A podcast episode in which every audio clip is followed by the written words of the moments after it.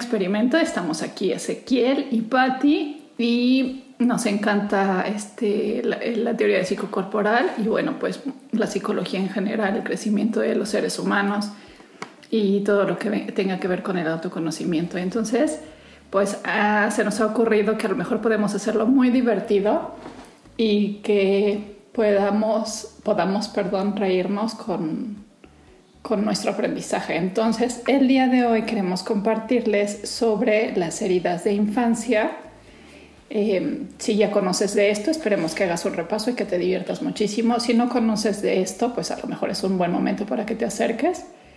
Creo que siempre está bueno el autoconocimiento. Entonces, bueno, pues vamos a hacer el experimento. Ojalá que nos quieran decir cómo les fue, qué les pareció y si hacemos otro nos dedicamos a otra cosa.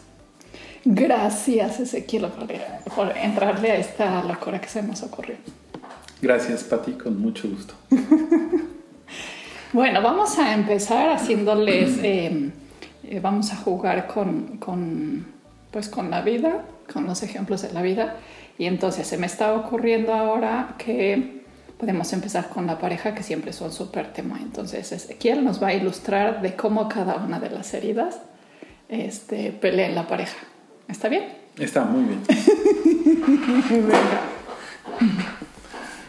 bueno, a ver, la, la idea es, eh, cada persona intenta imponer su voluntad a la pareja, de alguna manera. La pareja no se reduce a eso, pero es eso lo que da mucho, mucha lata en la pareja. Eh, la forma en la cual no consigo que mi pareja haga lo que yo quiero. Eso desata el conflicto. Y desata el conflicto porque cada carácter tiene una manera muy particular de intentar conseguir que la pareja haga lo que quiere. Entonces digamos que eso es lo que da, da pie al pleito. Eh, cada carácter está intentando obtener de su pareja algo, lograr algo, y lo está haciendo de una forma manipuladora. No lo está haciendo de una forma directa, de una forma honesta, ¿no? Yo creo que estás hablando de tus problemas y tus. No, la cosa es que son todas. o sea, sí hay unas A mí no me suena que sí hay unas peores, ¿no? peores de manipuladoras y peores de mentirosas, pero eh, es una manipulación esencialmente de parte de todos los tipos de carácter, ¿no? Cómo se intenta que la pareja, este, pues, haga algo que yo deseo, que yo quiero, ¿no? Entonces la idea de esta plática es ver cómo son estas formas de manipulación de cada carácter. Ok. A ver si nos Hacia la pareja, ¿no? Hacia la pareja. Y luego, y después, ver eh, cómo es el comportamiento del pleito. Ok, va a estar muy bueno. Porque pues, obviamente es, este, diferente, ¿no? Entonces, a mí se me ocurre que podemos ir en orden, va. revisando herida por herida. ¿No? Entonces, bueno, eh, empezando por el principio, el carácter esquizoide, eh, pues va a querer cosas como no salir de casa, que no haya invitados, que no lo abrumen mucho, que no le demanden mucho contacto físico, que no le demanden mucho contacto sexual. Aunque hay algunos que sabes que pueden ser compulsivos con el sexo, en, general no, no quieren mucho contacto ni físico ni sexual. ¿no? Este, no quieren que se gaste el dinero. ¿no? Eh, no quieren ver a las familias, ni a la suya, ni menos a la política. No me lo imagino, no me suena. Yo sospecho que sabes que no estás queriendo decir porque está el micrófono encendido ahorita. Pero si en vez de micrófono hubiera una cerveza, me cae que sí lo soltaba. No, Pero pues bueno, es que otra, a pensar, ¿cómo un día no? Pues es obvio. hacemos otro podcast con micrófono y cervezas y ya, y ya soltamos todo. Pues es que más bien yo pienso que sí, ¿para qué quieres a más gente? Pues ya tengo a mi amado. Exacto, pero la cosa aquí es que no dicen eso ni piden eso, claramente, ¿no? La manipulación es como intentan conseguirlo. Pues es que lo tienen que adivinar, lograrlo. obviamente. No, eso es la rigidez. a la que hay que adivinarles a otro tipo de carácter.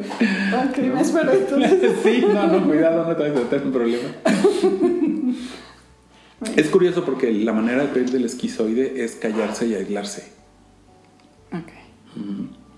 Quedarse callado y aislarse es una manera de decir que le están estorbando. Y es una manera de decir que no le agrada. ¿no?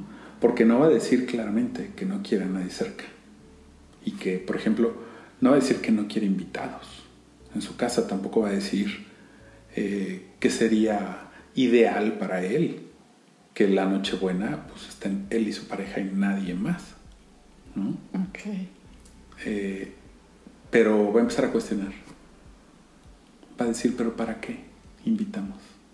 ¿Por qué invitamos? ¿Pero por qué hay que hacer comida? ¿Por qué hay que comprar? ¿Por qué hay que gastar en eso? Eso no tiene caso. ¿no? ¿Y este rollo de gastar es porque es como? Eh, más que codo, porque no es que le duela gastar, es que es avaro. Ok. Necesita conservar, necesita tener, necesita sentir que tiene. Naturalmente porque es su fuente de seguridad. ¿no? Cuando la pareja de un esquizoide no tiene un buen polo esquizoide, pues el conflicto es fuerte. ¿Mm? Si la pareja tiene algo de rigidez, pues hay un grave problema por el dinero, ¿no? Y si la pareja tiene psicopatía, pues hay un peor problema por el dinero, porque el psicopático es un manirroto de primera que avienta dinero por las calles, ¿no? Y el esquizoide se le ponen los pelos de punta. O sea, para ser pareja de un esquizoide hay que tener un poquito de esquizoides. No necesariamente, ¿no? Pues puede haber de todo, pero entonces hay más conflicto. Ok. O sea, si el esquizoide tiene a bien elegir un psicopático o psicopática para formar una pareja, pues yo pienso que el dinero va a ser necesariamente un pleito. Porque pues el psicopático, el psicopático le quema el dinero en las manos. Le quema, no lo aguanta. ¿no? Tiene que aventarlo para algún lado. Y el esquizoide es todo lo contrario. Necesita atesorarlo, necesita tenerlo guardado. Este, le gusta que nadie sepa que tiene sus ahorros, pero ahí los tiene. ¿no? y dice que no tiene. Ok. Ujú. Entonces, el- el- la bronca es que en la manipulación el esquizoide va a intentar persuadir o va a intentar convencer. ¿no? ¿Pero qué te parece si mejor? ¿Pero para qué queremos tanta gente? Es más romántico, tú y yo solitos, sí. Por ahí manipulado, ¿no? Es que, pues es que no es, no es exactamente más romántico, ¿no? Porque la pareja no lo siente más romántico. O sea, imagínate que te dice, ¿no? Pero ¿para qué viene tu familia al día de la Navidad o el Año Nuevo? Eso no tiene ningún caso, ¿no? Eh, es más bien como que hacen sentir que no tiene caso. Que el que intenten venderte un plan romántico. Ok. Ok. Pero en eso de convencerte que no tiene caso, nunca se dan cuenta que no te están mirando. Ahora, el enojo, ya que está ahí el pleito, ya que no le das el esquizoide lo que quiere, yo pienso que lo que hace es dejarte de hablar, encerrarse, aislarse, alejarse, o estar en la reunión ido, ido, ¿no? sin decir ni media palabra, sí. Y después, yo creo que en la pareja lo cobra con silencio. Vamos a suponer que ya le llevaste, ¿no? A los 28 invitados, ¿no? Tres pavos, este, tres kilos de bacalao, harto bolillo y así. Pues eso, él es que ya tiene los pelos de punta y está furioso, ¿Por qué? furioso. Pues porque para él es, primero es una invasión de su espacio, ¿Mm?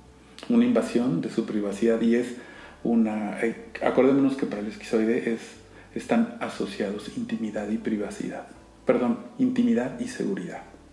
Ok. O sea, si él preserva su intimidad, se siente seguro. En cuanto siente vulnerada su intimidad, no quiere decir que alguien tenga la intención de vulnerarlo, nomás que llegue a su casa con eso basta. Con eso ya se siente inseguro, siente un atentado contra su seguridad, ¿no? Porque está siendo violado o está siendo penetrado aquello que él considera su única seguridad en esta vida. Entonces, si es mi pareja quien rompe eso o hace algo para que se rompe ese, el enojo, puede ser verdaderamente gigantesco, ¿no? Y entonces pueden encerrarse por completo. Y yo creería que, aunque necesitamos así que nos ayuden, ¿verdad?, a identificarlo. Pero yo creería que te lo cobran con silencio y con distancia. Yo imagino que pueden pasar días y días de no hablar, de no tocarte, de no darte un beso, de no darte una caricia, de no darte una mirada y por supuesto que del sexo ya ni platicamos, ¿no? Y si le pregunto qué tiene, nada. Este, yo creo que dice nada. Aunque a lo mejor, es que como luego no pueden ni explicarse, ¿no? Los pobrecitos. No pueden ni decir cómo se sienten. Únicamente debe verse el enojo en ellos, en su cara, en su cuerpo, debe verse el enojo, ¿no? De que sufrieron como reacción a la invasión, ¿no? O sea, si yo estoy identificando que tengo esa herida o que soy esa persona que estás describiendo, ¿cómo lo puedo trabajar yo? O si yo estoy identificando que mi pareja lo tiene, ¿cómo lo puedo trabajar para acompañarla? Porque acabas de decir algo súper importante, puede que ni él sepa qué es lo que está pasando, solo se siente mal. Bueno, si es tu pareja, yo creo que es muy importante tener claro que no va a poner atención a tus reclamos y no se va a acordar de ellos, no esperes eso. Ajá. O sea, a los cinco minutos ya se le olvidaron. Y bueno, yo creo que más o menos podrías aspirar a que recuerde tus reclamos, pero yo creo que nunca puedes aspirar a que los entienda. ¿Nunca? Nunca, Me mato. nunca. Pues no, mejor vas a terapia y trabajas. Para que no tengas que recurrir a esa exagerada medida de matarte, ¿no? que eso son un poquito extremos. No sé si lo escuches.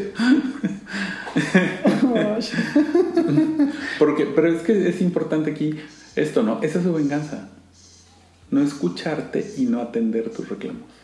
Oh, demonios. Ujú. Ok. Y no los van a entender, de verdad no los van a entender. Y si yo soy y estoy escuchando esto, ¿qué puedo hacer?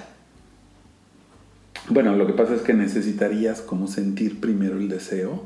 Bueno, primero como tener la conciencia de reconocer esto no está del todo bien, ¿no? Y yo quiero hacer algo por cambiarlo. Si preexiste esto, pues ya se pueden hacer cosas. Si no preexiste, creo que no se puede hacer casi nada. Y es como descubrir, ah, porque mi pareja loca se enojó porque le dije que estuviéramos nosotros solos solos, ¿no? Sí, que como entender, ¿no? O sea, a ver, pero eh, ¿por qué es importante ver gente? ¿Qué me puede aportar ver gente? ¿Qué me puede aportar compartir una cosa como la Navidad con una familia, la mía o la de ella, la que sea? Y danos un tip que puede aportar.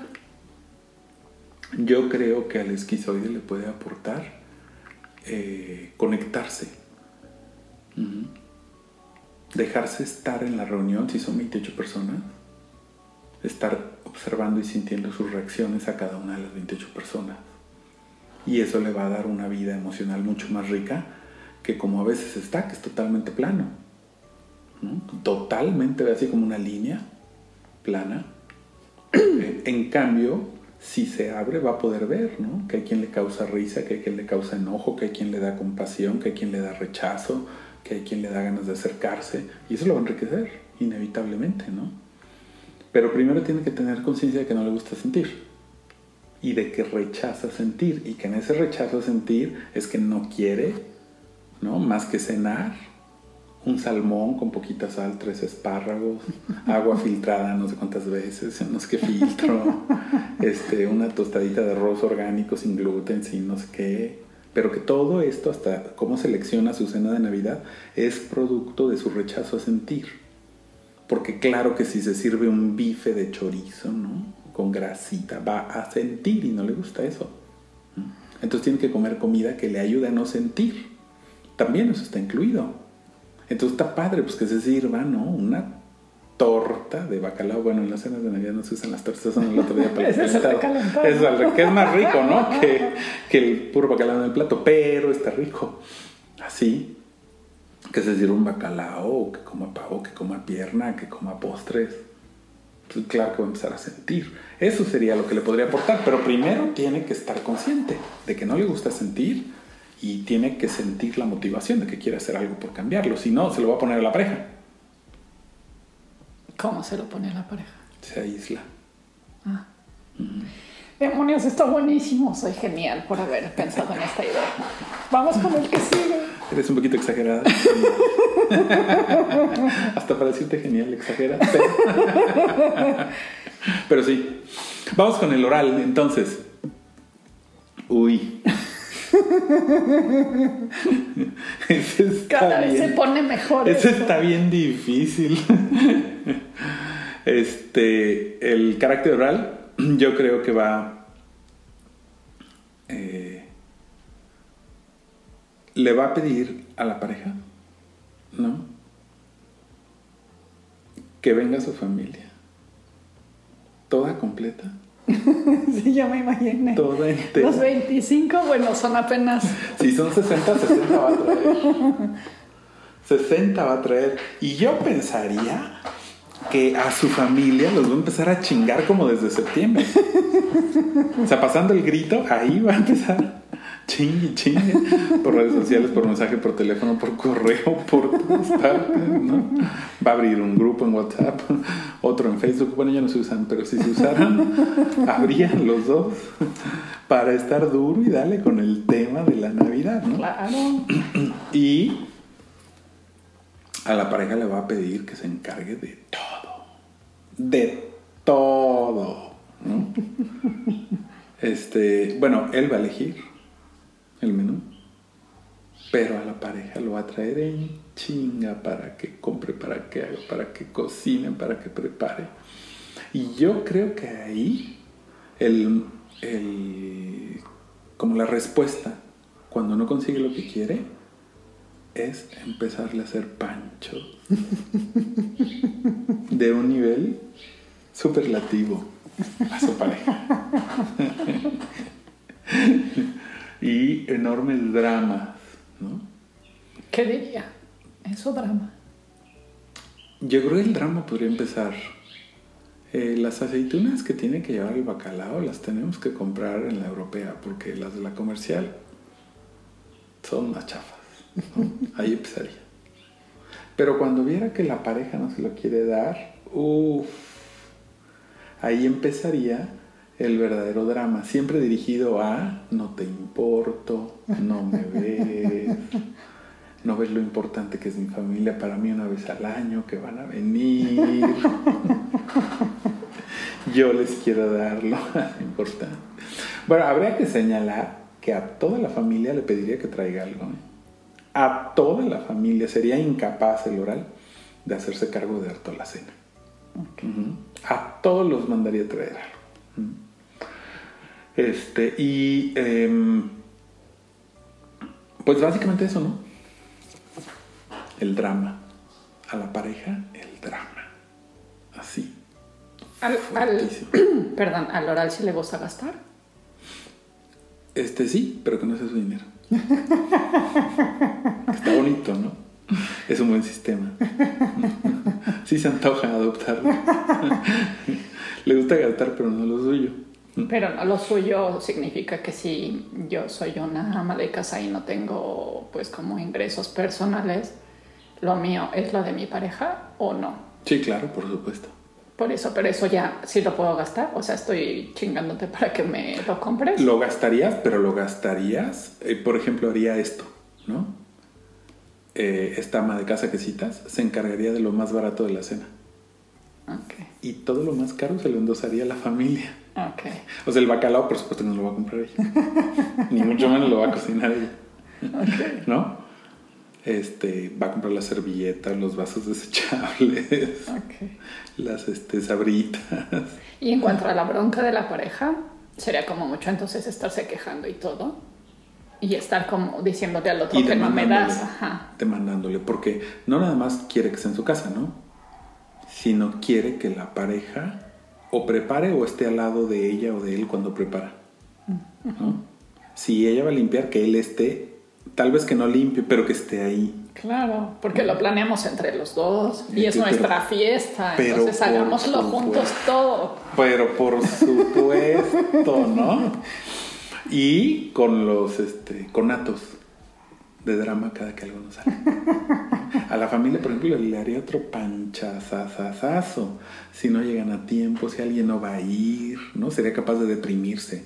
Si alguien que le importa mucho no va a ir, son 60 de la familia, ¿no? Y por algo tres cancelan, bueno, va a haber drama. drama, aunque lleguen 57 no importa. No vinieron esos tres que eran y los va a querer a la hora exacta que dijo, si no va a empezar a hacer drama, ¿no? Eh, y no va a querer que se vayan. Y bueno, va a querer a la pareja pegada todo el tiempo, ¿no? Este, y el, el pleito puede escalar a niveles de drama impresionantes. Impresionantes, ¿no? Yo creería que a ninguna pareja se le tiene más miedo como una pareja oral. ninguna pareja asusta tanto como una pareja oral. Porque acaba uno ciscado, ¿no? Yo creo que la pareja del carácter oral acaba diciendo, bueno, sale más barato ponerme a hacer el bacalao que soplarme el pinche drama, ¿no? ok, entonces a la pareja del oral le conviene más complacer. Algunas veces, pues, ¿no? Digo, claro, todo tiene límites, pues, ¿no? Y al principio, pues sí, pues, parece que no te cuesta trabajo pasados los años, claro que ya va saliendo la verdad en quien sea, ¿no? Entonces, si elegí a una persona oral, ¿qué tengo que hacer para vivir mejor mi vida? Híjole, divorciarte. Suena feo, pero en el fondo creo que tiene algo de razón. Evidentemente, pues tienes que poner límites. Pero es que ponerle límites a una pareja oral es desatar la guerra. La guerra porque, o sea, así acuérdate cuando había estas ciudades amuralladas en Europa que atacaban, ¿no? Bueno, haz de cuenta que el oral es el mejor trepador de murallas que hay en este mundo. No importa el tamaño. No importa el tamaño, ¿no? Que haya arqueros disparando, le, le, echas aceite caliente, no se quema. O sea, va a trepar el muro y se te va a meter. Pero no va a cejar en su empeño por nada de este mundo va a atacar con todo mientras más límites le pongas. Entonces yo creo que tienes que poner límites y tienes que aprender a tolerar el conflicto. Aprender a estar en el conflicto, ¿no? ¿Quién le aguanta más a esa pareja? Querida. Ay, quién sabe. Bueno, de entrada, pues un oral, pues nunca se empareja con otro oral, ¿verdad? Obvio. Porque, pues, entre gitanos no se leen la mano, ¿verdad? Este, pero es, que, mira, ve, yo creo que un carácter que cae mucho con el carácter oral es la psicopatía. Pero también la psicopatía se harta rápido, tampoco es que tolere tanto. Tolera un rato. Pero porque yo en la realidad, bueno, en la realidad, pero yo he visto que exacto, o sea, como que se buscan mucho los psicopáticos y los orales. Entonces, finalmente, como que son las parejas más comunes que existen, ¿no? No, no necesariamente. No, la psicopatía se empareja muy bien con la rigidez, se empareja muy bien con la oralidad y con algo de masoquismo. Okay. Y, o sea, sin broncas, pues, ¿no? Este, los, los orales, probablemente yo creo que quien más les aguantaría es un masoquista. ¿No? Porque pues como no le hace tanto el drama, como no le enoja, pues, ¿no? Sí le hace, pero no le enoja. Porque a la, psicopatía lo que pasa es que acaba hartándose rápido y claro que se pone violento. ¿Y a quién se desespera más? ¿Un, rígido o un psicopático con un moral? Yo creo que un psicopático. Siempre un psicopático más. ¿Por qué? Pues porque es el que entonces se va a hartar de no poder lograr, ¿no? Entonces lo, lo, que le fascina de la realidad a la psicopatía es esta cosa de rescatar, de salvar. ¿No? Yo te voy a dar la Navidad que nunca has tenido. Esa que has anhelado desde niña te la voy a dar. ¿no? Y claro que pues, ese es su veneno, ¿verdad? Porque ahí va el pendejo. Y entonces ese paga todo y hace todo y invita a todos y está en el grupo y está activo hasta que se harta, hasta que empiezan a llegar los reclamos y se harta. Y hasta que ve lo desbalanceado del asunto. Se, puede hartar y se puede ir. Yo creo que es más o menos así como funciona desde la psicopatía el pleito con la realidad en, la pareja. Por eso creo que el masoquismo aguantaría más. Ese sí da, da, da da y da y da las demandas de la pareja, que puede ser oral o puede ser psicopática, ¿no? Y da y da y da y da y da y da y da. El problema con el masoquismo será que llegue al día que diga ya me Claro. Porque ahí sí. Pero podría parecer que aguanta más, ¿no? Yo creo que por lo menos en cantidad de tiempo aguanta más. Y yo creía que, perdón, que la pareja oral y psicopática eran geniales en esta parte, por ejemplo, del cuidado. Así como que se me ocurre, ¿no? No es que lo haya visto, pero se me ocurre. en un viaje que va la, la mujer oral y el hombre psicopático, y entonces el, el, el psicopático le dice, tenemos dos hijos, entonces le dice, ahora sí, en esta ciudad pues hay muchísima gente y va a estar un poco complicado, entonces tú cuidas a la niña y yo cuido al niño, ¿no? Y entonces Laura voltea y le dice, ah, sí, ¿y a mí quién me va a cuidar? Y entonces ese es como el tema de Ajá, bronca. digamos que la mujer oral no lo dice así, pero sí lo actúa. No, yo lo he escuchado. Entonces me mataba yo. O sea, me acaba, yo ni era, pero me acaba de ver esa pareja. Pero, por ejemplo, ahí funcionan bien. Funciona Porque él se siente así, ah, no se preocupe, Sí, claro, yo los cuido yo, a soy, yo, yo protejo a los tres y échenme un adoptado, claro, que claro, pepenemos por ajá. acá. Entonces en por esa que yo parte puedo les con puede eso. ayudar. Ahí funciona. Esa Ahí parte funciona. sí. Es que, a ver, decir funciona aquí, yo digo que es como decir funciona neuróticamente. Sí, claro. No, no Sí, funciona o sea, sanamente. nos ¿no? enganchamos en la enfermedad, pero... Pero de que son complementarias, las enfermedades son complementarias, las enfermedades, ¿no? Ok, Porque pues por el güey, el psicopático va a tener los mejores recuerdos de su paseo, ¿no? claro, Cargando a los tres, a la esposa y a los dos hijos. ¿no? claro. Y probablemente la mujer oral también. Yo creo que el problema va a venir el día que aparezca el costo de eso. ¿Qué sería? Pues, por ejemplo, eh, tal vez eh, la recompensa de rescatar es enorme, ¿no? Es casi, casi, o sea, sentirme superhéroe. Pues eso es un veneno muy grande. Yo diría que para cualquier persona, que a lo mejor no es para cualquier persona. este, eh, entonces eso, yo pienso que es muy adictivo. Y más si es hombre-mujer, ¿no? Si es mujer-hombre, quizá, quizá sea un poco más chiquito, no lo sé. Pero si es hombre-mujer es muy, muy adictivo. Entonces no se va a zafar tan fácil, no se va a hartar. Entonces, ¿qué va a hacer? Pues se va a vengar. ¿Cómo lo va a hacer? Pues por detrás. Si tiene eh, tres niños en su casa, si no tiene una mujer y dos hijos, si no tiene tres niños emocionales en su casa, pues a fuerza la va a traicionar.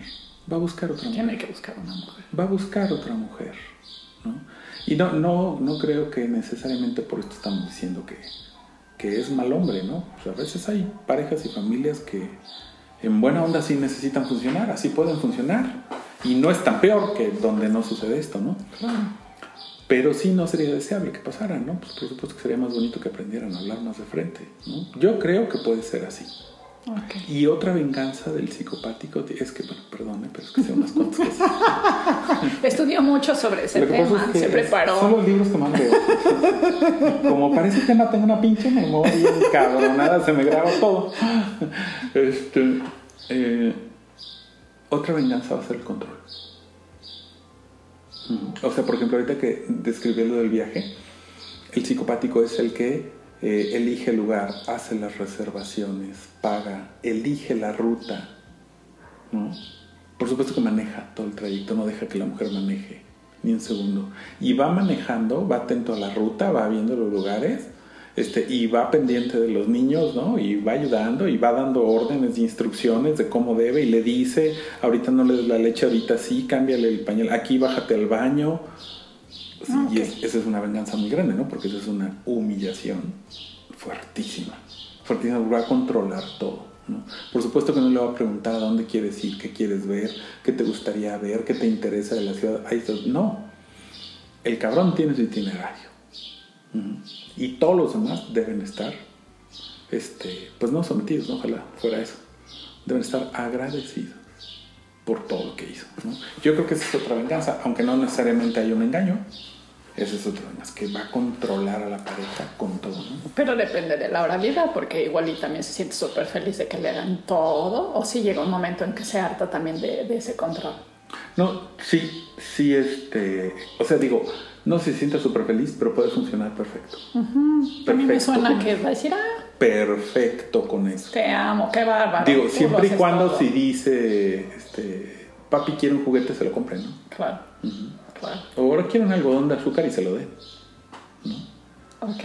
Pero, este, eh, o sea, como decíamos ahorita, ¿no? El hecho de que sea funcional, pues no, no está Está necesariamente bien. relacionado con la salud mental.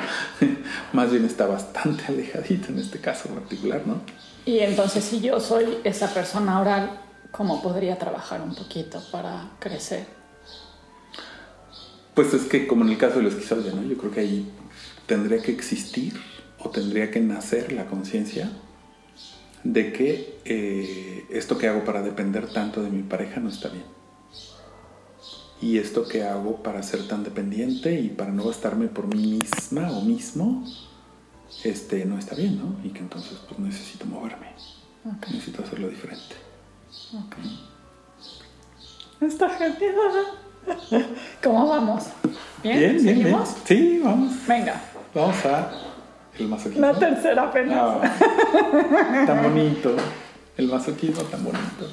Fíjate que yo creo que en el masoquismo la pauta más común hacia la pareja sería aquí no hay ningún problema de nada.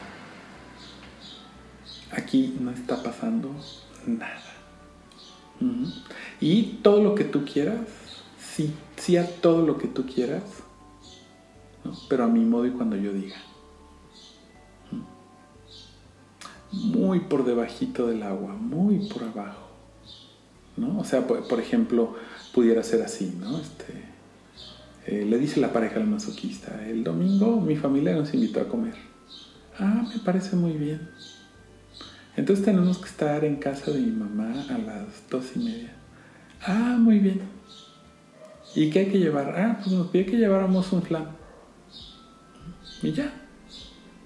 Y el domingo el masoquista se va al mercado, ¿no? Y ya regresa tarde y se pone a hacer el almuerzo. Y a la una y media de la tarde no se ha bañado, no está listo, los niños no están cambiados. Y empieza la bronca, ¿no? Porque la pareja empieza a presionar y ya nos tenemos que ir y apúrate y esto. Y ahí empieza la venganza del masoquista. Hacer todo lo más lento posible lo más despacito posible y fingiendo inocencia y fingiendo que se distrae con todo. Ay, soy bien torpe. Ay, cómo me tardo. No, no, no, no. No. Ay, se me olvidó que tu mamá quería flan y traje arroz con leche. ¿Habrá problema? Pendejo. Así. Ok, Así. ¿no? ok. Este, y por supuesto que va estando listo a las dos y media o tres de la tarde para salir. ¿no? Y de esta manera va poniendo a la pareja, ¿ves los toros cuando bufan de coraje? Así los ponen. Así. Porque es tan pasiva y tan, tan por debajo, ¿no? Sí, con una sonrisa y La dulce. agresión. Sí, sí. Y bueno, o sea, digo, cuando te dicen lo del arroz con leche es porque compraron un platón de 4 kilos de arroz con leche, ¿no? Entonces, pues, ni modo que le rechaces tanto amor y cariño en forma de calorías y en forma de postre. Este, eh, y y- y la, la tirada es provocarte y hacerte estallar. ¿Mm? Que tú seas quien inicie el conflicto. Si logran eso, ya te ganaron ya con eso, ya, ya ganó. Porque pues ya tú vas enojado. Y todavía es capaz de llegar con tu mamá y decir, ay, discúlpeme, suegra, pero es que se me hizo un poco tarde. Y luego su hijo se enojó, tiene tan mal carácter.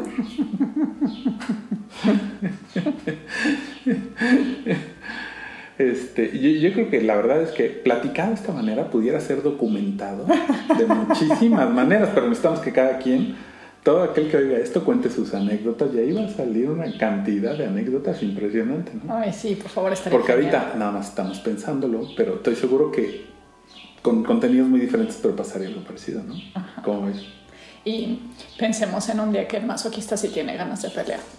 Y yo eh, como que ubico que en los masoquistas hay mucha infidelidad de que me ponen el cuerno y entonces pobrecita de mí, este, y, y me ponen el cuerno, yo tan buena persona que soy y todo, y ahí querría pelear.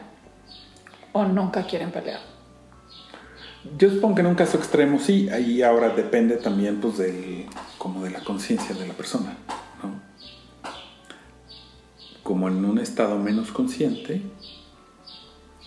no quiere pelear, no quiere conflicto. No, o sea, nunca no. No, nada, nada. Pero te van a chingar de una manera que no, no se te va a poder olvidar. Ok. Porque todo es lanzarte como dardos envenenados. Todo es hacer chismes, todo es hablarte mal de alguien o de algo.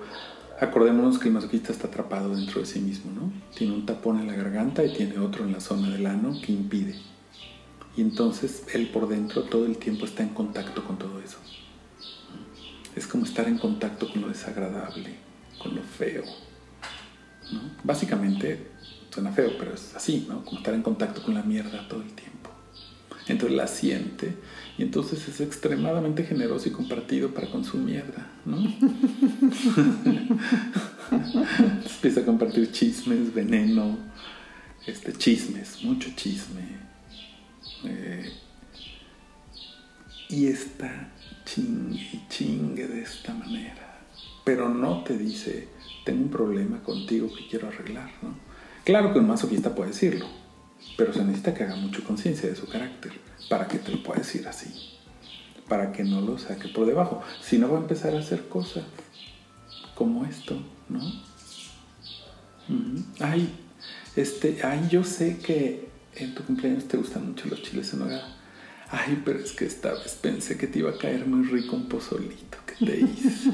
Mi madre es una pincholla de 20 litros de pozole para que te hartes. Y esa es la manera de mentarte tu madre, la manera de provocarte, la manera de hacerte enojar. Muy sutil, muy fina, y así va a estar duro y dale y dale y dale hasta que estalles. Y es su victoria, porque si tú estallas, él es la víctima. Él es la víctima y como buena víctima, como todas las víctimas de este mundo, es inocente. Y el perpetrador es malo. Ok. Sí, soy yo masoquista, ¿qué tengo que hacer para cambiar? O para trabajar un poquitín. Bueno, como habíamos dicho de los otros dos, pues la conciencia, ¿no?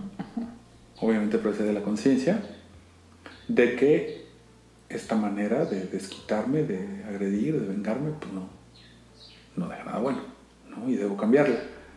Eh, y luego yo creo que en especial el carácter masoquista necesita aprender a mover muchísimo su enojo.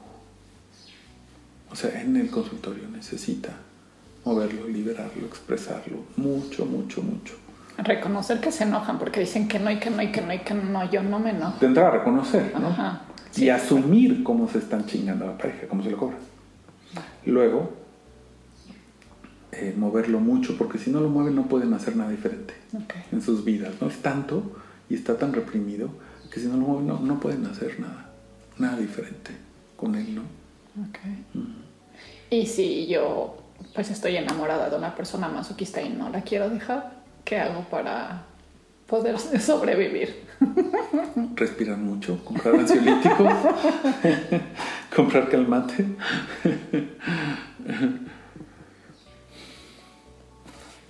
Pues es, es este. O sea, es difícil porque decir que se tiene que hacer esto no quiere decir que es garantía que funcione, ¿no? Se hace, se intenta y se ve qué pasa. Ajá. Porque no depende nada más de que yo lo haga, sino también depende de cómo reacciona la pareja, en este caso masoquista. Eh, yo creo que una, una alternativa eh, es como pedirle que exprese, ¿no? Pedirle que diga, que pida.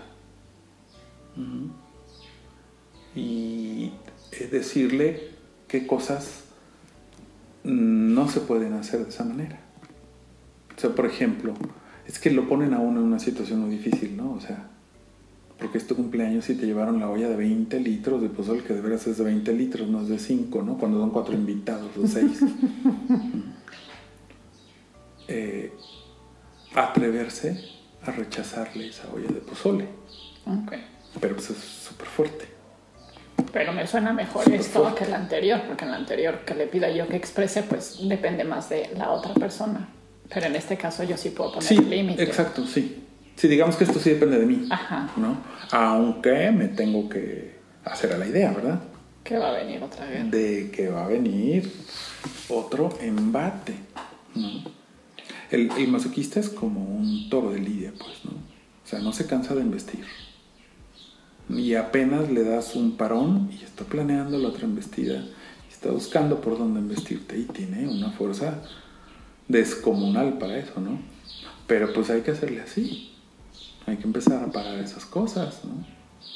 Y tenemos que recordar que quien más aguanta de todos, pues es el masoquista. Entonces Es- no le vamos es a ganar. Que no hay un carácter que vaya a aguantar más que él. O sea, si se va a rajar a alguien, va a ser la pareja, no el masoquista. Va. Pero de aquí a que diga, me doy, ya no, uy, no. No, no. Yo por eso creo, ¿no? Que tantas mujeres y madres mexicanas, ahí están, muy metidas en el masoquismo, muy metidas en el masoquismo, pero no son las que se van. Claro. El que se va es el hombre. Ellos sí son para siempre. Porque ellas. Y una vez que se fue, el cabrón desgraciado, pues ya ganaron. Claro. Ya ganaron. Y aparte es una victoria perpetua, ya, Claro. ya para siempre. Se van a morir y siguen ganando y son santas y. ¿No? Y derrotaron al otro. Claro. Tanto que le aguantaron y las abandonó. Tanto que le aguantaron. Y al final se largó y ellas se quedaron. Que sí nos queda más claro con la mujer, pero es igual con el hombre, ¿no? Es igual, es igual. Porque también hay casos, ¿no? Debe haber muchos casos de hombres. Pero otra vez, pues necesitamos que aquí el amable público nos empiece a contar anécdotas. Para ver si vamos bien o corregimos el rumbo. Ok, súper. Muy bien. Venga. Venga. A ver si sabes algo de la psicopatía. No, yo creo que nos la saltamos porque aquí sí, no creo tener nada que decir. Y de la rigidez, pues es perfecta la relación, entonces ya acabamos. Básicamente acabamos. Básicamente. Entre mi ignorancia y la perfección. ya no hay nada que decir. Ay, pues la psicopatía. Pobrecito cuando sufre. Es algo así como el mártir de esta, se- este, de, este, de, esta este- situación, ¿no? De esta situación. de este universo. Híjole, pues yo creo que aquí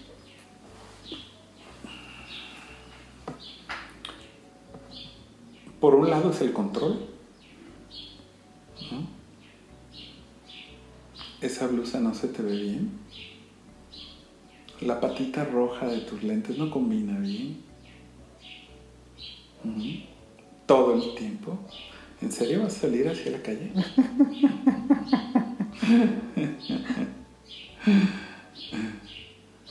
este, con la venganza de la psicopatía, que es básicamente la indiferencia.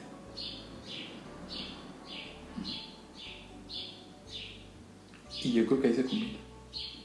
Y se alterna, ¿no? En un ciclo que pues, suele ser y se escucha bastante enfermo, ¿no? Bastante, bastante enfermo.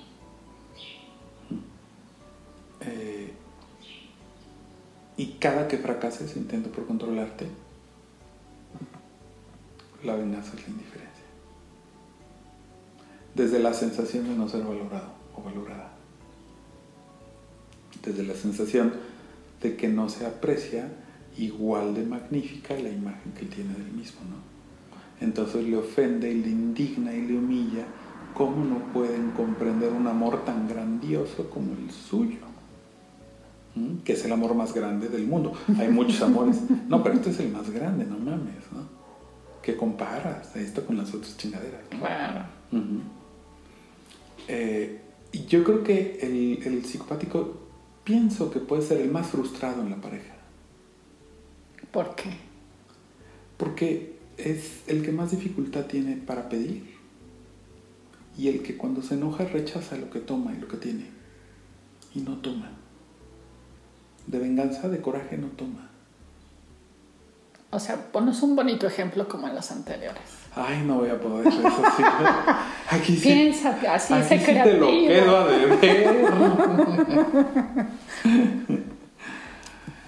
en el terreno estrictamente teórico, este, eh, al enojarse, ¿no? Al violentarse, al ponerse indiferente, rechaza lo que tiene y lo minimiza y se siente vacío, se siente sin nada y siente que todo lo que ha hecho, dado, invertido, no le está retribuyendo nada. Los otros no. El esquizoide tomará poquito, pero toma y no lo suelta. El oral arrebata mucho, toma poco, pero toma, ¿no? Y el masoquista, pues rara vez duda del amor, a menos que de veras esté pensando en irse. Entonces, como que nunca siente que se quedan sin nada. El psicopático sí siente que cae en un vacío. Si se pelea con la pareja, muy fuerte, siente que no tiene nada. Que es falso todo eso que ha pasado. Es su coraje, pues. Es el berrinche. ¿Y le dura mucho el berrinche o poco?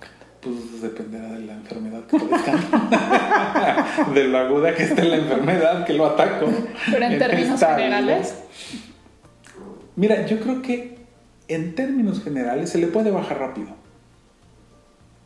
El problema es que se le baje. ok. El problema es que no vaya a agarrar como un, un- como un vuelito, ¿no? Con el cual se va. Y pues también, si la pareja responde desde su herida, pues agárrate. Ok, antes de que te me vayas. Ajá. E- El tip para la pareja sería cómo le ayudamos a que se le baje al psicopático. El tip para la pareja. Híjole, es que está bien complicado, ¿no? Sería hacerlo sentir que lo ves, aunque no le des todo lo que él quiere, pero que te importa lo que siente y que te importa lo que está intentando darte, aunque no siempre le des todo lo que quiere. Pero sí no está fácil, ¿eh? Porque hay algunos psicopáticos, los más enfermos, pues. Están peorcito. Que son incapaces de recibir eso, ¿no? Y que muy probablemente se enojen todavía más. Porque se sienten timados. Pero Como no hay de otra, pues. yo digo que no hay nada más divertido que el ejemplo así ilustrativo, lúdico, hermoso. Entonces, como sé que no tienes idea de estos temas, te voy a ayudar un poco. Yo como que recuerdo una persona psicopática en mi vida y entonces era el perfecto novio encantador, complaciente. Era yo a veces creía que me adivinaba el pensamiento, ¿no? Entonces yo decía, ay, qué bonito está algo que veía en la televisión y al otro día ya lo tenía, ¿no? Y este y yo no podía ir a ningún lado sola porque no, claro que no, como tú sola yo te llevo y bueno, encantador, caballero, dulce, amoroso, este siempre cuidador, siempre atento, siempre dador. Entonces, cuando venían las peleas, y ahora te toca a ti, ¿cómo, cómo sería una pelea con este hombre tan maravilloso, tan caballero y tan encantador? ¿Cómo se pelea con su pareja o por qué se pelearían? En cuanto le quites la mirada. En cuanto tantito voltees tu mirada hacia otro lado. Eh, a lo mejor está tan sencillo ahorita hallar algún ejemplo, no tengo idea de por qué. Pero mm, eh, digamos que todo este mundo de exceso de atención y de rodearte de atenciones entre románticas y mágicas, todo ese mundo es una manera de eh, exigirte que lo mires Ok. y de exigirte el halago todo el tiempo. Y O cuando sea, lo reconozco, El, o sea, el pues, psicopático te da un regalo, sí. Pero si no recibe la serie de halagos que espera recibir por su regalo, se empieza a sentir. Entonces, allí comenzaría cuando no le des todos los halagos, ¿sí? Y yo creo que fundamentalmente su alegato, su discusión se va a encaminar a que no valoras, que no ves, que no te das cuenta, que no aprecias, que no reconoces, que no agradeces. Eso y la demanda de atención y la demanda de cariño. Y si no lo hago, después viene el castigo del silencio. El castigo del silencio, el castigo de la indiferencia, pero yo creo que también el castigo de la mordacidad, el castigo de los juicios, de la crítica, del menosprecio. ¿no? ¿Ves que iniciamos platicando una hipotética cena navideña? ¿no? Bueno, puede estar en la cena con tu familia, pero si ya anda mal, de entrada va a estar de jeta y va a estar pesado. Y después, ya que se vayan, se va a agarrar uno por uno a despedazarlos y a estar duro y dale con la mordacidad, que es básicamente una manera de humillar. Pero es una manera de humillar. Por ejemplo, no te van a decir pendeja claramente porque saben que eso provocaría una reacción o una discusión, pero te van a hacer sentir pendeja todo el tiempo con sus comentarios, con sus burlas, con sus, porque son de ellos, de los psicopáticos, hirientes. Ajá. Así. Y así va a ser su manera de pelear.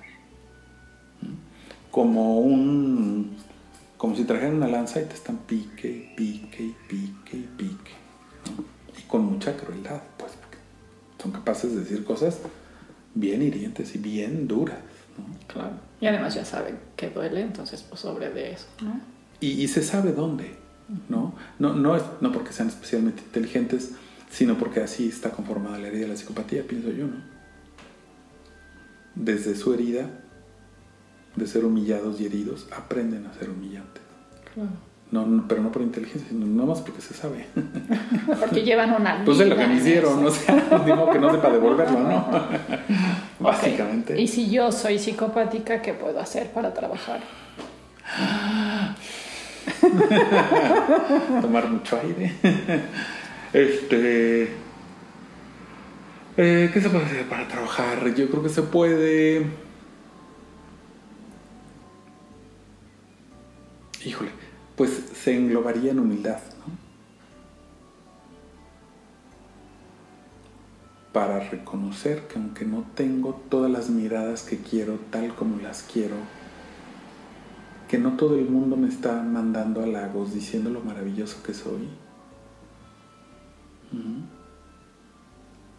eh, puedo tomar lo que me dan y puedo estar satisfecho con eso. Y puedo entonces empezar a mirar a otros. Por ejemplo, que los que vinieron a la cena pues también ocupan contar su vida, no más quieren escuchar la mía. Y que mi pareja pues quiere ver a otras personas, ¿no? Y que el que quiera ver a otras personas significa que está como ignorándome o dejándome de ver a mí. Mm. Oye, y se me ocurre algo súper importante. Eh, me ha tocado en terapia y un poco en los talleres que a los psicopáticos, creo que a todos, pero a los psicopáticos más, se les dificulta mirar cómo humillan, como que creen que humillar es realmente así como lo, lo que conocemos como la humillación, como muy, muy clara, muy, no sé. abierta. Muy abierta, exacto, exacto. O con insultos, ¿no? Ajá. Pero la psicopatía tiene como este don de humillar de una forma tan bonita que pues hasta les damos las gracias, ¿no? O nos vamos contentos a la chingada. Entonces, puedes ayudarme como a especificar más como pequeños ejemplos de cómo es humillar de una forma muy, pues eso, muy elegante, muy estilizada. Es que mira, el problema yo creo que es eh, que es un poco lo que tuvieron que hacer con ellos mismos dejar de sentir ante la humillación. Entonces, como la psicopatía se construyó dejando de sentir ante la humillación y se tuvo que dejar de sentir porque era intolerable el dolor, entonces no pueden ver que el otro esté sintiendo. Mm. Y si el otro siente algo ante su humillación, lo minimizan. Lo menos... ¡Ay, qué poco aguantan! Sí, estaba bromeando. A ver, ¿que no entiendes bromas o qué? ¿Tampoco eso entiendes? que este ya es un ejemplo de lo que me pediste, ¿no? ¿Es, ¿Es de verdad que esto tampoco? Oye, hacemos un historial de cuántas cosas no entiendes. Se me hace que ya está medio largo, ¿no? Y sácatelas, ya te tupieron tres, cuatro ahí, ¿no? Ahora, como está esta insensibilidad de base, ¿no? Es muy difícil refutarlo. La verdad es que yo pienso que si no tienes una buena dosis de psicopatía, está difícil contestar eso. Porque aparte es como una ametralladora que automáticamente dispara balas. Porque como no hay conexión, yo no estoy deteniéndome a ver qué siento para responder. No, sino es únicamente un arma que está enfocado en objetivo y está disparando. Por eso se vuelve tan complicado de frenar, de desenmascarar y por eso también, por el otro lado, para la psicopatía es tan complicado ver que está hiriendo a los demás. Y luego, como además, pues siempre provoca risas o muchas veces provoca risas. Sí, son encantadores esos. Muchas veces provoca risas. El cabrón cree que de veras está siendo gracioso y simpático, ¿no? Y está cayendo bien. No sabe que detrás de muchas risas, o no sé si de todas, pero de muchas sí, eh, empieza, por un lado, a meter miedo, por el otro lado, infundir ganas de distanciarse, ¿no? Claro. Y de ser rechazado. Y entonces ese sería como otro tip, ¿no? O sea, como que empiecen a contactar con qué es lo que estoy sintiendo cuando estoy humillando o me estoy sintiendo humillado, ¿no? Eh, pues digo, a lo mejor el tip, el primero sería escribir 10 planas, ¿no? De tengo que mirar lo que los otros sienten, tengo que mirar lo que, otros, tengo que, mirar lo que los otros sienten antes de salir a la cena, ¿no? Quizá, o sea, pero en, en, esta cosa está ahí sintetizado el trabajo, ¿no? De pero, lograr mirar al, al, otro. Como muy en el fondo sí saben que están lastimando, ¿no? Sí, por supuesto que sí, por supuesto que sí, pero así como en un estado muy silvestre nadie lo va a asumir. Claro nadie lo va a asumir. Ya luego, ya que hacen conciencia, ya que trabajan y lo ven, dicen, sí, sí, yo sabía que estaba chingando, claro. ¿no? Pero no, no de entrada, ¿no? O si te estás identificando que eres una persona así, pues que sepas que no es que los demás tienen la piel muy delgada o son muy chillones o sensibles, sino que si le estás topiendo, entonces, bueno, pues como mirar a lo mejor allí y bajarle un poquito o revisarlo por lo menos después, ¿no? Sí, y, y como lograr mirar ¿no? que esta trampa que tiene la psicopatía, que es como una justificación para hacer lo que hace eh, y que se escuda siempre en la supuesta honestidad que tiene, claro. es eso, ¿no? Que se dé cuenta de que es una supuesta honestidad.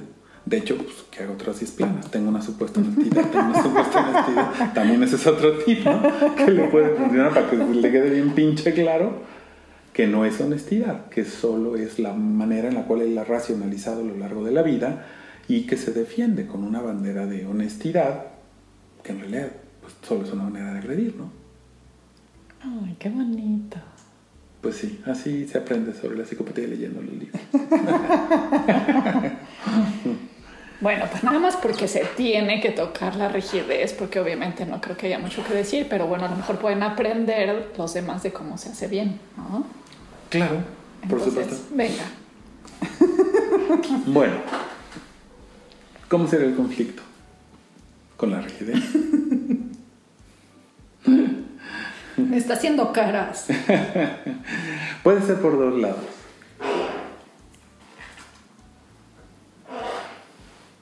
Por ejemplo, en la cena de Navidad. ¿no? Pueden estar a punto de divorciarse en la pareja. ¿Por una cena? No, no, no. Ajá. Porque el Ah, matrimonio ya. está mal. Ah, ya andamos mal. Ya están. Llega la cena navideña. Ya están en la cosa de. Eh, ¿Qué se me hace que del consultorio del terapeuta vamos a tener que ir a la oficina del abogado? ya están ahí. Ya cada quien tuvo su amante o cada quien tiene su amante. ¿no? Ya no funciona nada. Pero les toca la cena de Navidad a la familia. En su casa. Y son capaces de montar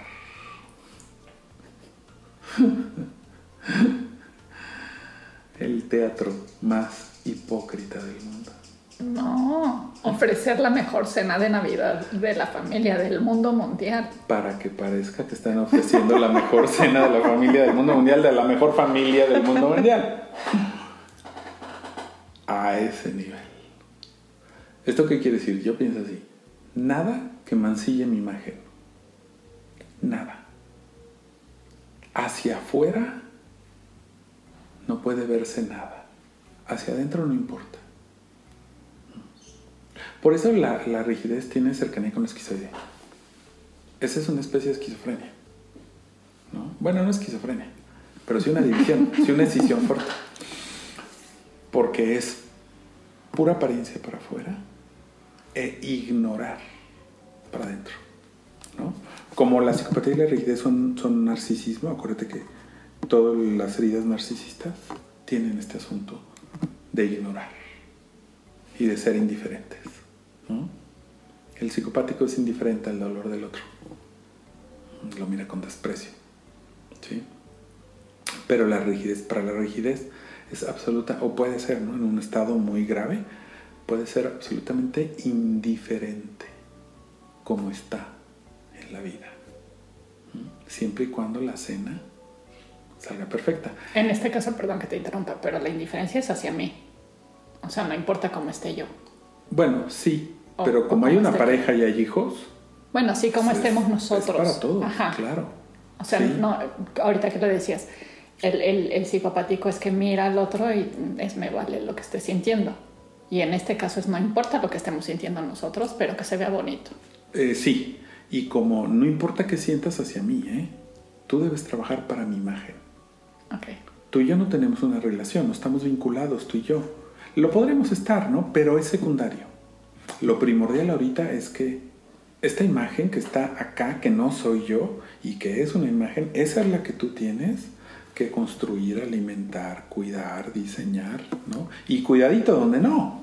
¿Y cómo le, hace la pareja de un eh, rígido? Porque entiendo perfecto, si los dos somos rígidos, pues lo hacemos bastante bien, ¿no? Y hacemos una muy buena Actuar. Ajá. Actuar. Pero si no es rígida mi pareja, entonces, ¿qué onda? Eh, también actuar, lo que pasa es que es desde otro lugar, ¿no? Pero saben qué es lo que tienen o que sea, hacer. El, el masoquista, ¿desde dónde lo hace? Pues desde el aguantar. ¿No? El psicopático, ¿desde dónde lo hace? Pues desde que cree que le está controlando la cena. Pero, ajá, somos una, un rígido y un psicopático. Entonces, ¿el, ¿el, psicopático le entra a la función? Le entra. Okay. Le entra, sí. Sí. Lo que no podría haber es la necesidad de la imagen. Uh -huh. Tan elevada, tan alta, la, la necesidad de fingir, el autoengaño hacia sí mismo, que es el más elevado. ¿no? O sea, si tú le preguntas a la familia de la persona rígida que fue a la cena, nadie se la cree. Nadie se la cree. Y los más sensatos van a decir, híjole, yo no sé, ¿cómo pueden hacer esta cena? Sí. Sí, se están matando. Básicamente se están matando y sería mejor se divorciaran. Sí, sí. pero siempre la, la, el, el, divorcio de un rígido es ¿cómo? Si eran tan felices y se llevaban tan bien, -huh. eran la pareja perfecta, ¿no? Uh -huh. Pero nadie se lo compra, pero el rígido sí se lo cree. Ah, ok. Sí, es, es una forma, como una especie de mundo autista. Un discurso que se cuenta solita y cree firmemente en él. Y todos los de bueno, tal vez no, lo del autismo está un poquito desafortunado, pero me acordé más de este cuento de rey al que le tejieron un vestido invisible uh -huh. y salió desnudo a las calles y todo el mundo decía, pero ¿cómo? Más o menos si les pasa a los rígidos, ¿no? okay. que andan desnudos, se dan cuenta y todo el mundo dice, bueno, Pero cuando viene entonces la bronca, el pleito. Eh, en el momento, es que ve, por ejemplo, o sea, la semana antes de la cena se estaban divorciando, ¿no? O sea, podemos decir, y durante hay la que detener cena, la, el, este, el divorcio y después de que pase diciembre. Perfectamente. Y durante la cena hay abrazos, hay besos, hay poses, hay sonrisas, hay. ¿no? Y pura hipocresía, todo fingido. Entonces después puede venir el pleito muy fuerte. ¿no? Porque de la otra parte, de la contraparte de, del rígido, van a venir los reclamos. De por qué me tengo yo que meter a ese teatro. O por qué tengo que fingir esto si no lo soporto. Y de parte de la rigidez va a venir, bueno, eso desde el principio, ¿no? Por ningún motivo puedes hacer nada que durante la reunión dé a notar lo mal que estamos. Y si lo haces, pues yo recomendaría que te abroches los cinturones de seguridad, porque la zarandeada va a estar buenísima, ¿no? El pleito va a ser muy fuerte.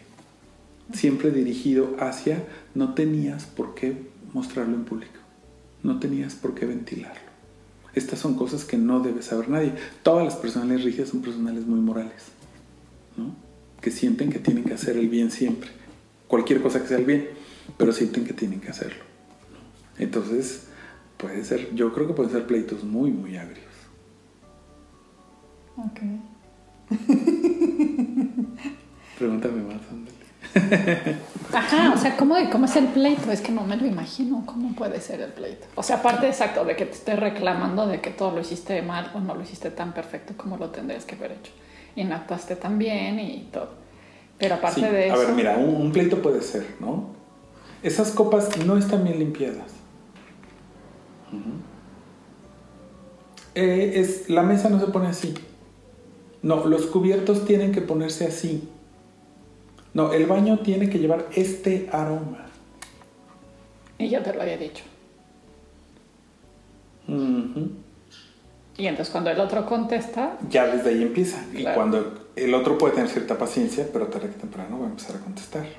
O, lo que es peor, a sabotear. ¿no? Y durante la cena, pues el pleito puede ser como que va tomando nota nada más, ¿no? Ah, no lo sirvió a tiempo, ah, no le ofreció bebida, ah, no sé qué, ah, esto, ah, no, otro, no. Y toma nota y toma nota y toma nota para poderlo, o sea que no lo va a hacer en público a menos que sea un caso límite. sí se pierde. Ajá, se pues, descontrola. y la, y la cena, ¿qué le pasa? no? ¿Qué le pasa a la cena, no? Más todo lo que venga después, que va a ser una guerra de reclamos. Yo creo que nada más la psicopatía y la rigidez reclaman tanto. Bueno, o sea, la realidad también, pero es que la realidad es desde otro lugar, ¿no? Pero esta cosa que parece ping-pong, el pleito, de que el reclamo va y viene y yo saco uno y tú sacas otro, y yo saco uno y tú sacas otro, yo creo que eso nada más la psicopatía y la rigidez pueden. Ok. Y en un ejemplo más chiquito, de un problema más chiquito, si es que hay. ¿Cómo?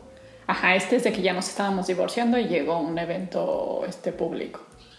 Pero en lo diario, en el cotidiano, ¿cómo nos peleamos?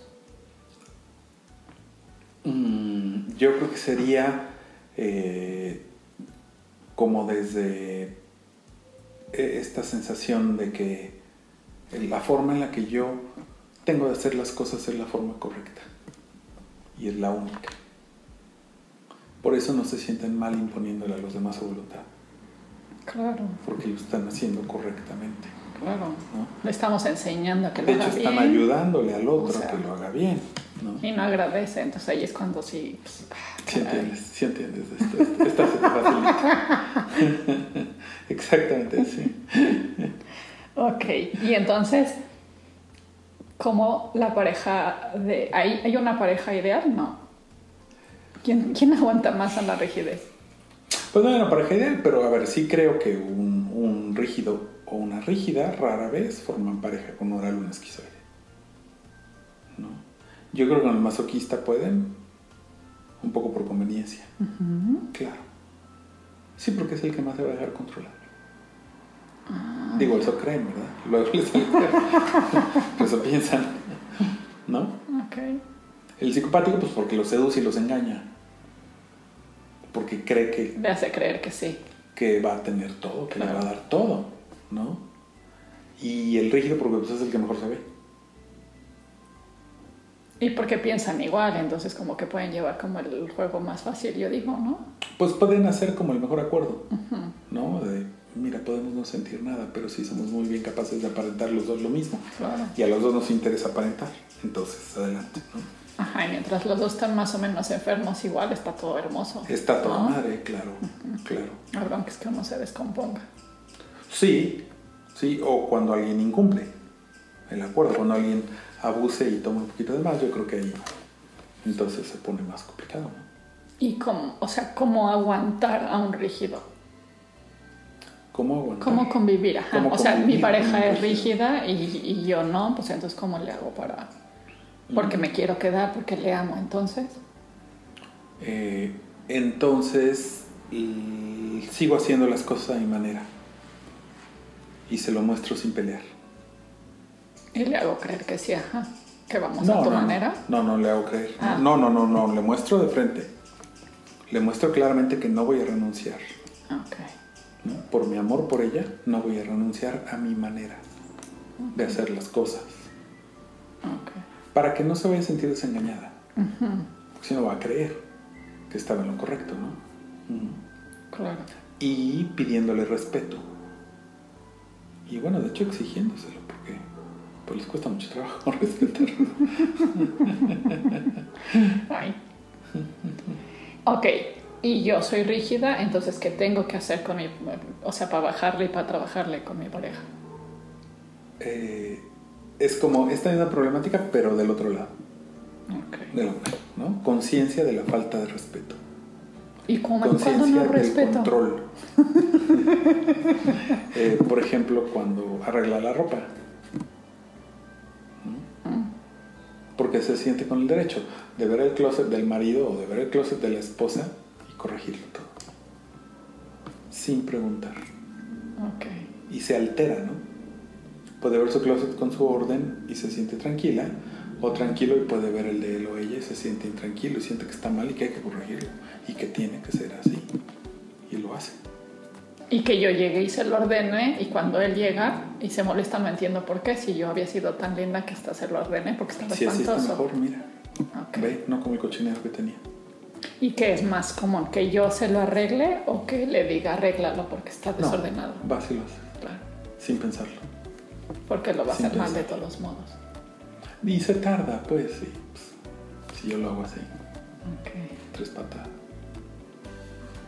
ok. ¿Cómo ves?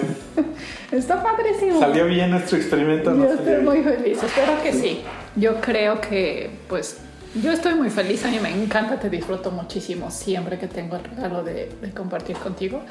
Pero bueno, vamos a ver qué dicen los demás, porque nosotros podremos ser muy felices. lo seguimos Si no, haciendo sin seguimos grabar. teniendo la misma conversación, pero no grabamos. La Exacto. pasamos a toda madre y listo. Entonces a mí me parece que va a estar genial si nos regalan como sus comentarios. Este, y bueno, si sí les gustó, pues eso, como decía Ezequiel, que nos enri- enriquezcan con, con ejemplos y comentarios y todo. Y con opciones de temas. Y igual y le seguimos. ¿Cómo ves? ¿Cómo te sientes? Padrísimo. Increíble. Muy, muy, muy, muy feliz. Muchas Muy gracias. divertido. Muy bueno. Muchas gracias. Pues gracias a todos y esperemos que haya una próxima.